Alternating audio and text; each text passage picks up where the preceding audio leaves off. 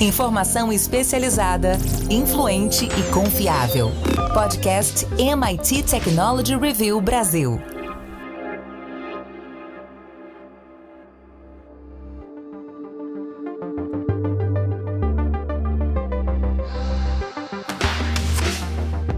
Olá, eu sou André Miceli e esse é mais um podcast da MIT Technology Review Brasil. Hoje eu, Rafael Coimbra e Carlos Aros vamos falar sobre como os juízes e não os políticos devem ditar as regras sobre a inteligência artificial, pelo menos nos Estados Unidos. Depois vai entender como essa história pode acontecer aqui no Brasil. Antes da gente começar, eu quero dizer que esse podcast é um oferecimento do SAIS, líder em analytics, e também te lembrar que estão acabando as inscrições para o Innovators Under 35, o principal prêmio individual da MIT Technology Review no mundo que a gente trouxe para o Brasil esse ano. Se você é ou quer indicar um inovador, tem que correr. As inscrições estão acabando lá em www.mittechreview.com.br. Rafa Coimbra, me explica essa história. Qual é, na sua opinião, a responsabilidade ética das empresas de inteligência artificial ao usar os dados de terceiros e, e usar pessoas para treinar os seus modelos? Como essa responsabilidade pode ser equilibrada com a inovação tecnológica e de que maneira, Rafa, isso vai afetar a sociedade dessa forma mais ampla. Vamos entender aonde os juízes vão, e políticos vão entrar nessa história. André, o que está acontecendo é que a gente está tentando estabelecer algumas regras para o avião que já está voando, no caso, a inteligência artificial. Então, o que acontece é que, especificamente nos Estados Unidos, mas a gente pode depois fazer paralelo também com a Europa e aqui com o Brasil, nos Estados Unidos tem muita gente do governo, no, tanto do legislativo quanto do executivo, pensando em grandes regras, em uma grande lei para regulamentar a inteligência artificial. Há poucos dias, representantes de grandes empresas que trabalham com inteligência artificial se reuniram com o presidente norte-americano, Joe Biden, e assumiram publicamente um compromisso dizendo: olha, a gente vai respeitar o consumidor, a gente vai ser transparente, a gente vai proteger os dados pessoais, aquela série de argumentações que a gente já conhece faz tempo. Só que isso está no campo da promessa, enquanto a lei ou as leis não chegam. Só que, como eu disse, ao mesmo tempo, o avião já decolou, já está voando. E algumas pessoas, alguns grupos, vêm se manifestando contrariamente a empresas que já trabalham com inteligência artificial. Então, tem é, artistas gráficos, tem atrizes pressionando, processando essas empresas, alegando que, por exemplo, elas estão roubando dados ou informações, se inspirando, para não dizer é, copiando na cara de pau, as informações daquelas pessoas. No momento em que uma pessoa, uma, um grupo, manifesta essa, essa intenção, processa uma empresa dessas, o judiciário ou eu, as, os órgãos controladores, por exemplo, a, a, a FTC nos Estados Unidos, eles são obrigados a agir, eles são obrigados a resolver aquele problema, porque a pessoa está entrando né, na justiça, está questionando alguma coisa, logo, essas instâncias, seja o judiciário, sejam esses órgãos controladores, devem se manifestar. E o que acaba acontecendo na prática, o que vai acontecer daqui a pouco, é que muito provavelmente essas decisões do judiciário e de órgãos controladores vão sair antes da grande lei lá do governo executivo, discutindo com os políticos. Isso tudo está levando muito tempo. E mesmo quando essas leis forem aprovadas, geralmente elas levam um a dois anos para que as empresas se adaptem.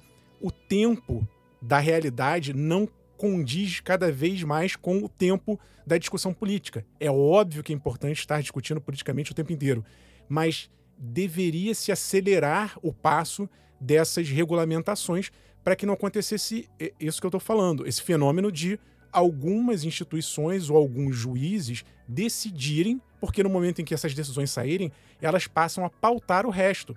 E elas são feitas, é, via de regra, por um grupo pequeno de pessoas. Eu não estou dizendo que essas, é, né, o judiciário ou essa, esses órgãos são mal assessorados, muito pelo contrário, eles têm ali assessoria, uma assessoria para entender do assunto. Mas fato é que essas decisões vão ser feitas por grupos pequenos. Não houve uma discussão tão ampla na sociedade, ou pelo menos os representantes que foram eleitos pela população, no caso os políticos, é que deveriam estar representando os anseios da população. Quando é um grupo pequeno, uma autarquia, um juiz que decide, é obviamente que ele está usando ali uma visão muito mais limitada, se relacionada né, aos anseios da população, do que numa grande discussão política social. Então é isso que está acontecendo. Provavelmente a gente vai ter decisões mais rapidamente é, determinadas por um grupo pequeno de pessoas. Aros, teve um ponto que o Rafa trouxe que eu quero explorar.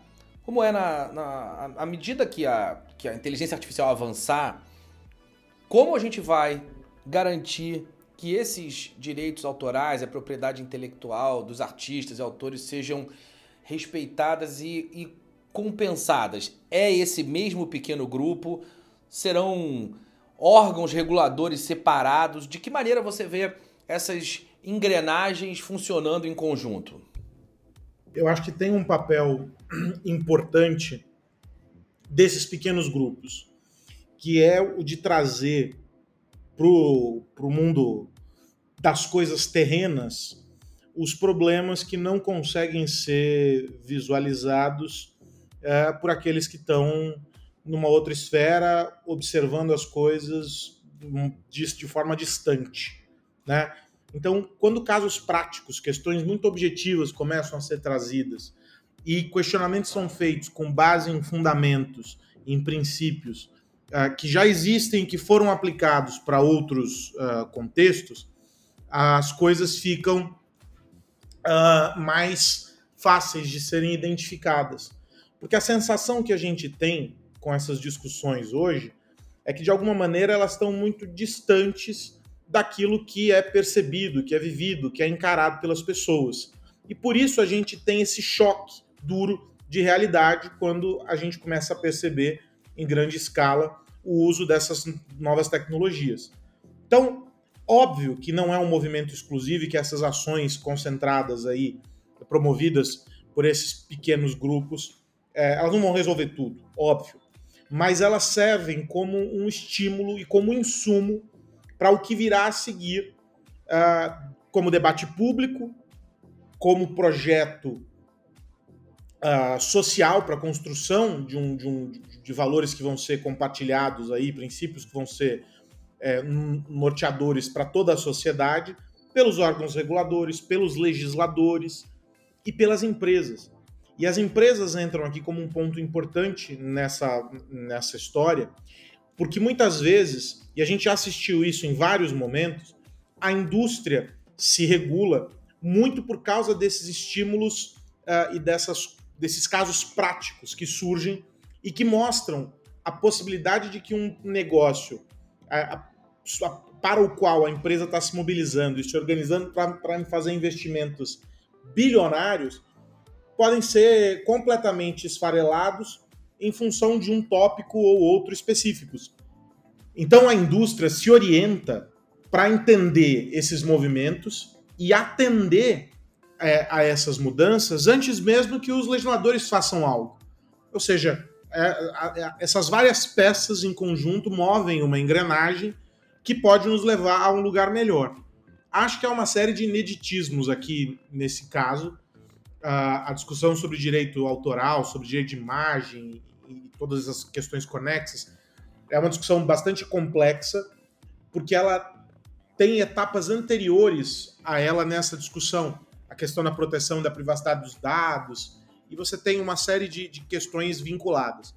Então, é um tema que abraça outros vários temas, alguns deles sobre os quais nós ainda estamos vivendo debates muito incipientes mas sem dúvida nenhuma é um movimento importante que é somado a outros movimentos que vêm. Ele é quase como se fosse o gatilho, né? Ele desencadeia uma reação para o que virá a seguir.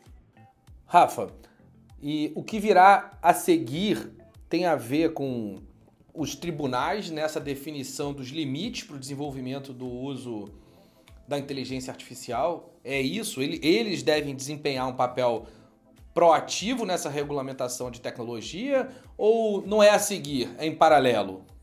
Aí é que tá, André. A, a questão hoje que está acontecendo tem uma relação muito forte é, de reação e proatividade. De um lado a reação, do outro lado a proatividade. O que aconteceu nos últimos anos, só para a gente fazer um paralelo aqui com, por exemplo, redes sociais, foi que o mundo parece que se surpreendeu num determinado momento com os efeitos colaterais das redes sociais.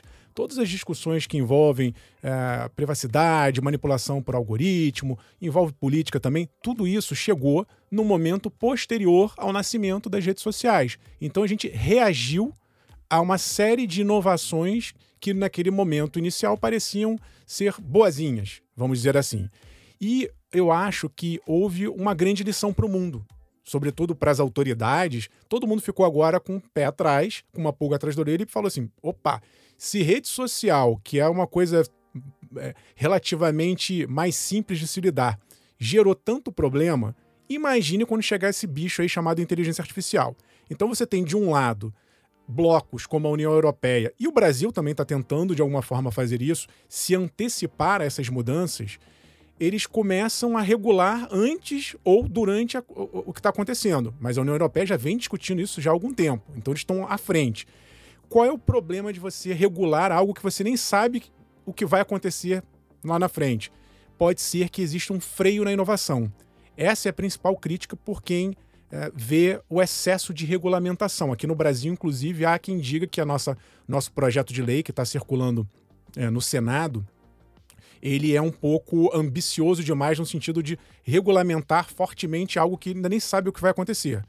Por outro lado, você vê nos Estados Unidos, por, por ser um país mais eh, capitalista, liberal, existe uma tendência maior a deixar rolar a coisa, abre-se mais para inovação, sabendo-se agora cada vez mais que existem riscos, riscos de uh, concorrência, de se formarem novos grandes impérios. Isso tudo está na conta. É, mas, ainda assim, os Estados Unidos têm uma visão um pouco mais aberta, deixa a coisa rolar e quando começa a dar problema, o pessoal entra em ação para reagir. Então, é, não tem uma fórmula perfeita. De um lado, você vai inovar mais correndo mais risco, do outro lado, você vai inovar menos segurando a onda e protegendo mais os cidadãos. Talvez devesse haver um equilíbrio, mas é muito difícil também. Estou falando aqui óbvio, é, é, muito difícil você saber que equilíbrio seria esse, essa dosagem do, da regulação ou não. Mas o fato é que o que está acontecendo é algo muito mais reativo. Estou falando especificamente aqui dos Estados Unidos, né? Então ac acontece, essas empresas estão lançando seus produtos, a gente começa a sentir na pele por uh, efeito rebote aqui no Brasil, porque são tecnologias que a gente usa aqui também. Mas quando isso começa a apertar lá no calo do consumidor e as pessoas começam a reclamar, como eu disse, tem uma reação. Eu acho que, aqui tô, tô apitando é, de quem está vendo de fora, mas o ideal seria encontrar realmente um equilíbrio entre o excesso e, e liberar demais. Essa é a minha, minha visão. Ares, se é assim nos Estados Unidos, como você enxerga esses tópicos no Brasil? Você acha que à medida que a inteligência artificial continuar a evoluir, a gente vai encontrar esse equilíbrio que o Rafa menciona, a gente vai conseguir promover inovação e garantir segurança, privacidade, direito dos consumidores, direito dos produtores. Como você enxerga o Brasil nesse contexto? O Brasil é o caos por excelência, né? Mas a gente a gente vive um, um cenário bem interessante, como o Rafa colocou, em que cada vez mais rápido, com um tempo de resposta, portanto, cada vez é, menor, é, os reflexos dessas discussões lá fora chegam aqui e a gente acaba absorvendo uma parte significativa daquilo que é, é tomado como caminho por esses outros países, seja no caso dos Estados Unidos. O Brasil é fortemente influenciado uh, também pelas decisões do bloco europeu e etc. Né? A, própria, a própria GDPR é, inspirou a LGPD. É, a gente tem alguns, alguns outros aspectos é, do, do, dos protocolos todos de tratamento de dados e etc., que a gente acaba trazendo também é, de lá. E também essa questão de inteligência artificial, a gente pode traçar paralelos nas discussões que estão acontecendo lá e como essas discussões estão sendo propostas aqui. Mas o Brasil tem uma questão uh, que é o fato de que muitas vezes o legislador age de maneira assodada e toma decisões é, com base num poder que é constituído, evidentemente, ou seja, é, é o papel do legislativo legislar, mas toma decisões a despeito do que os reguladores é, adotam como entendimento, como visão sobre um determinado tema, e a despeito, inclusive, do que o próprio mercado uh, apresenta como solução. A gente tem um caso muito interessante aqui no Brasil, sobre o qual ainda não se tem uma resposta definitiva, que nem envolve inteligência artificial, pelo menos numa primeira camada, que é o do transporte coletivo. Uh, plataformas como Boozer né, e, e outros fazem uh, um trabalho interessante para usar uh, a frota ociosa de ônibus é, é, para viagens intermunicipais, interestaduais e etc. Mas fazem isso é, ao largo do que uma legislação determina, do que um monopólio ali definido, é, se não um monopólio, mas uma reserva de mercado, vamos colocar dessa maneira, definido é, por, por, alguns reguladores para atuação uh, de empresas nesse, nesse game. Uh, qual é a questão?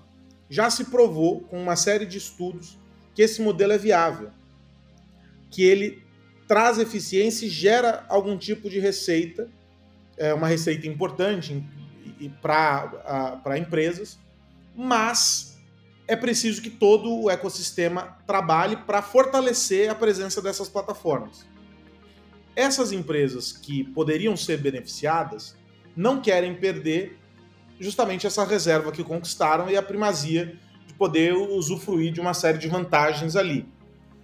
As empresas que estão fora desse jogo valorizam as novas plataformas e entendem que podem ocupar um, um espaço maior no mercado. Os usuários já perceberam que há vantagens desse modelo, tanto é que a demanda tem crescido pelos aplicativos. Alguns reguladores têm visões pró, outros reguladores, aí estamos falando de esferas estaduais e municipais, que no campo federal ainda ninguém sabe o que, que se pensa, é, são contrários. E a gente vive uma celeuma importante no meio do caminho, que é a seguinte: quem é que vai dizer o que vale a pena dentro desse jogo? O que pode e o que não pode? Porque ninguém aqui, nesse caso, está interessado em defender o modelo. Eles estão interessados em defender o mercado, em defender cada um o seu quadrado. Ninguém parou para olhar o macro. Quer dizer, alguém parou. Algumas consultorias brasileiras e fora do Brasil analisaram esse setor. Alguns estudos, eu, eu, eu cheguei a ler dois desses estudos, achei bem interessantes as discussões que eles propõem, e os dois entendem que o modelo atual já se tornou obsoleto. Olha só que interessante.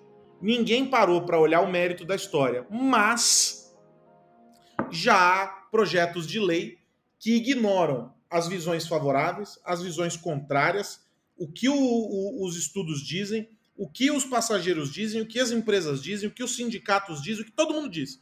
Mas eles tomam um ponto de partida único e exclusivo para proibir, por meio de força de lei, que esse modelo se estabeleça. Ou seja, a discussão nem aconteceu, a gente nem parou para entender.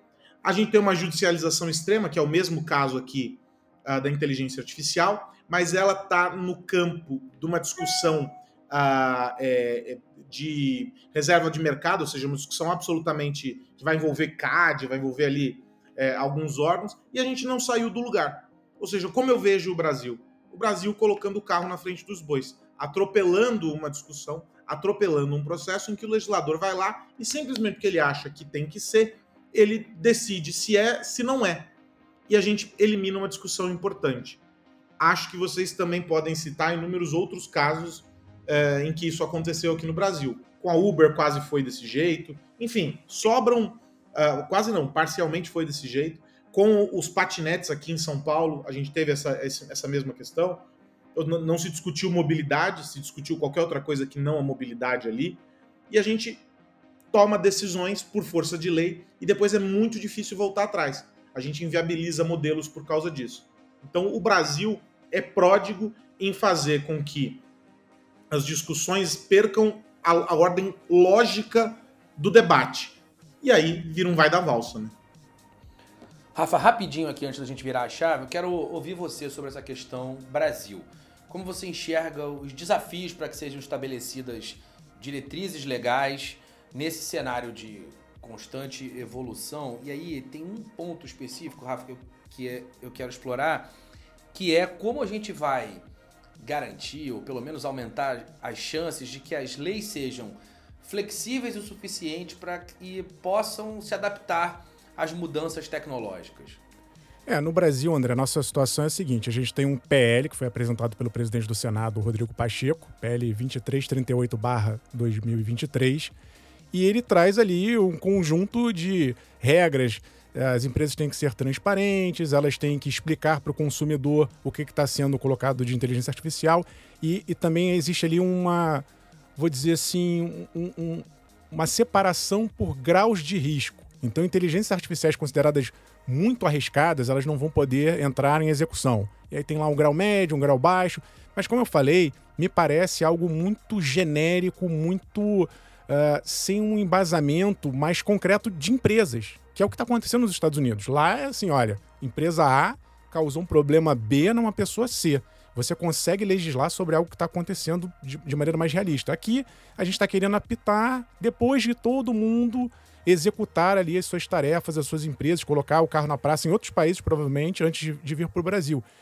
E lembrando que aí vai é, Senado, vai para discutir agora tecnicamente no Senado. Depois disso, vai para a Câmara dos Deputados. Se tiver alteração, volta para o Senado. Depois tem sanção, veto presidencial, etc. E, tal. e o texto, pelo, pelo que eu tinha lido, no momento que ele for aprovado, ou seja, vai levar tempo até ser aprovado. E quando ele for aprovado, ele, as empresas vão ter um ano para se adequar. Veja, a gente está falando de transformações de inteligência artificial de três meses, seis meses, ciclos cada vez mais curtos.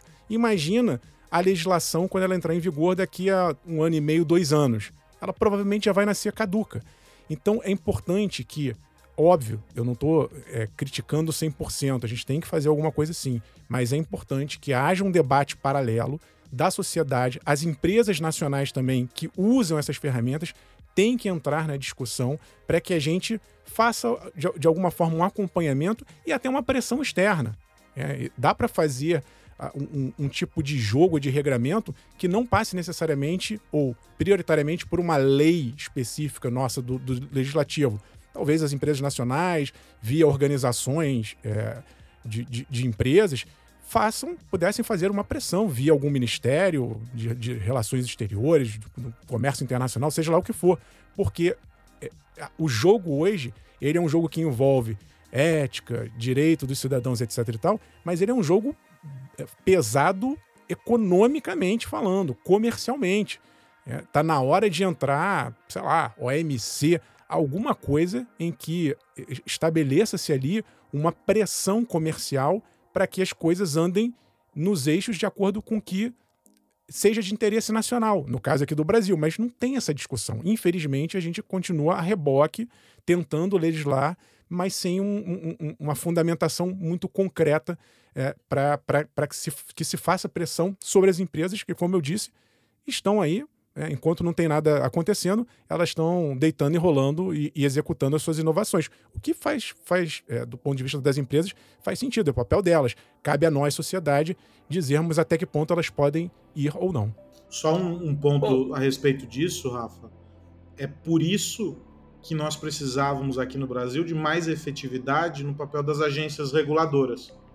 Porque, de alguma maneira, é, boa parte dos questionamentos que existem hoje claro, não conheço profundamente é, o, processo nos Estados Unidos, mas aqui no Brasil, com a, a, as, as, agências, boa parte das questões é, que são endereçadas hoje, partindo é, de, de, leis ou de, de, de regulamentações que já estão vigentes, elas podem ser abraçadas por esses órgãos que já existem sem a necessidade da criação de um novo conjunto de leis.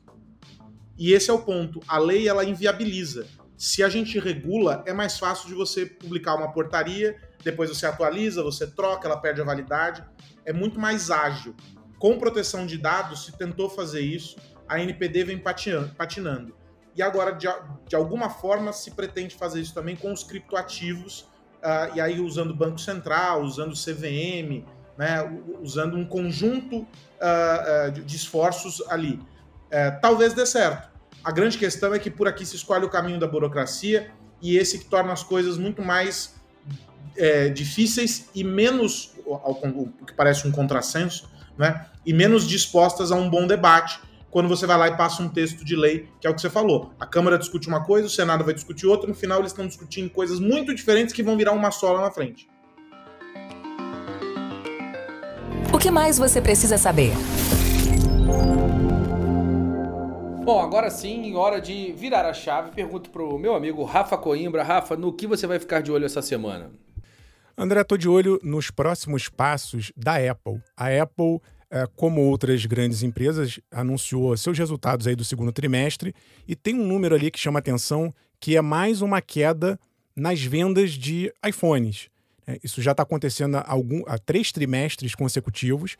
É um indicador preocupante, porque a maior parte da receita da, da, da Apple vem da venda de iPhone, mas eu, eu queria analisar esse ponto da empresa específico num contexto mais global. O que a gente tem observado ano a ano é que essas inovações incrementais dos smartphones já não chamam tanta atenção dos consumidores. Nem tanta gente troca de telefone agora todo ano como no início. Estou é, falando aqui de Apple, mas por isso que eu estou colocando outras empresas também. Se a gente colocar Samsung, que é líder de mercado, Xiaomi, chinesa, essas empresas elas não estão vendendo tantos telefones quanto se já vendeu algum dia. Por quê? Estão melhores, está tudo muito bom, a, a taxa de renovação não está funcionando. Por outro lado, a Apple ela vem apresentando uma melhora nas receitas de serviços. Então ela está compensando a queda na venda de alguns produtos. Estou falando aqui especificamente de iPhone, mas os outros equipamentos também tiveram queda por assinatura. Então tem a Apple TV, tem a música. Esses serviços vêm ajudando a compensar. É uma estratégia interessante da empresa. E, e eu estou falando isso tudo porque já começaram os rumores do próximo lançamento do novo modelo, que é daqui a mais ou menos um mês, ninguém sabe a data ainda até o momento dessa gravação, mas lá vai ter uma mudança, provavelmente, também não está certo, é um rumor, mas eu acredito que vai acontecer, que tem a ver com uma, o tema que a gente estava conversando, que é, pela primeira vez, o iPhone vir com a entrada USB-C. Porque na União Europeia, aí sim, muito acertadamente, na minha avaliação, eles determinaram que os aparelhos precisam ser padronizados. Não dá para cada um ter um tipo de porta, a gente ficar com um bando de cabos. A gente já teve discussão aqui no Brasil, quando os, os telefones passaram a vir sem cabos. Mas se a gente tiver só um padrão, já melhora muito essa bagunça toda e ficar gastando dinheiro comprando um bando de cabo diferente. Então, existe uma determinação da União Europeia e provavelmente a Apple, que é norte-americana, vai seguir esse padrão até para evitar dor de cabeça, porque senão ela não, não vai poder simplesmente vender. Lá, o, o, o buraco é mais embaixo. Então, são movimentos sutis que me fazem prestar atenção aí na estratégia da Apple. Uma de se enquadrar a uma regulação europeia e a outra, estrategicamente, de mudar um pouco a, a, a sua fonte de receita, saindo um, um pouco de produtos e indo mais para serviços. E você, Carlos Aros? Bom, vamos ficar de olho no Drex. Você gostou do nome, André Miceli? Negócio meio romano, né? É, eu achei, eu achei. A explicação do Banco Central na nota é muito boa. Eu vou abrir aspas, tá? Vai lá. A palavra forma uma son... tem uma sonoridade forte e moderna. D e R fazem alusão a real digital. O E vem de eletrônico. E o X, não, não é o que vocês estão pensando, Elon Musk não tem nada a ver com isso. Passa a ideia de modernidade e de conexão do uso de tecnologia de registro distribuído. Arrumar um jeito, é. de, arrumar um jeito de explicar, vai. Mas basicamente. Inventou o nome.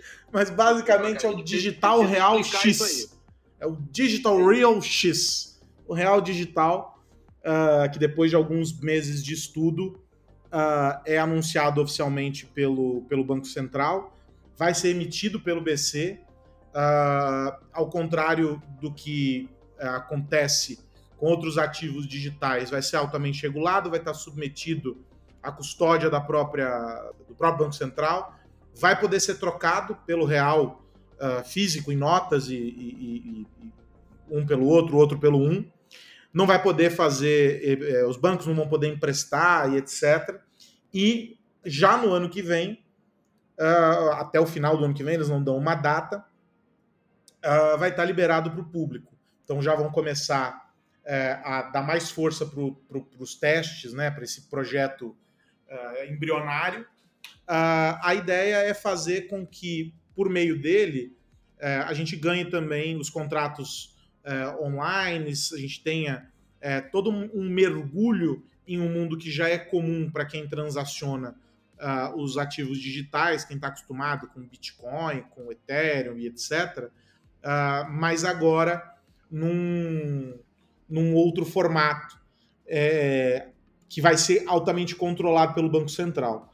A gente tem inúmeras questões, a gente falou sobre uh, a CBDC né, do, do, do, dos Estados Unidos e a discussão sobre se avança, se não avança, uh, o quanto é, é, é, nocivo, o quanto há preocupações de um lado ou de outro. O Banco Central brasileiro abraçou a ideia, vem trabalhando com isso de maneira bastante efetiva, já desde o ano passado, o ano anterior, as discussões começaram a ganhar bastante força e agora eles fazem uh, essa, esse anúncio. A ideia é permitir justamente que os contratos, as transações e as negociações virtuais sejam facilitadas. Então, um pagamento vai acontecer com um DREX logo imediatamente após um, um, assinatura de um contrato digital e etc. Vamos entender como isso vai funcionar na prática ao longo das próximas semanas, aí a gente vai conhecer mesmo é, o que, que o Banco Central quer. O anúncio já é suficiente para a gente entender que não estamos parados no tempo, mas aí isso nos conecta com a nossa discussão uh, sobre inteligência artificial e regulamentação e afins. O quanto todos, né, empresas, uh, cidadãos, uh, os órgãos reguladores, legisladores e afins, estamos preparados para ter uma discussão madura uh, sobre tudo isso. Ainda há um, um alto índice de desconhecimento da população sobre moedas digitais. E aí, essa é uma barreira que precisa ser rompida. Só será rompida por meio da educação a nossa e da informação. A nossa torcida é que o Drex, vamos nos acostumar a falar esse nome, seja é, parte desse processo com a população aqui no Brasil. Logo, logo você vai poder ter Drex na sua wallet, André Miceli. Oh, o plural fica bonito, né? Fica Drexes, né? Um negócio realmente criativo. Meus amigos, antes da gente ir, eu quero lembrar que esse podcast é um oferecimento do SAIS.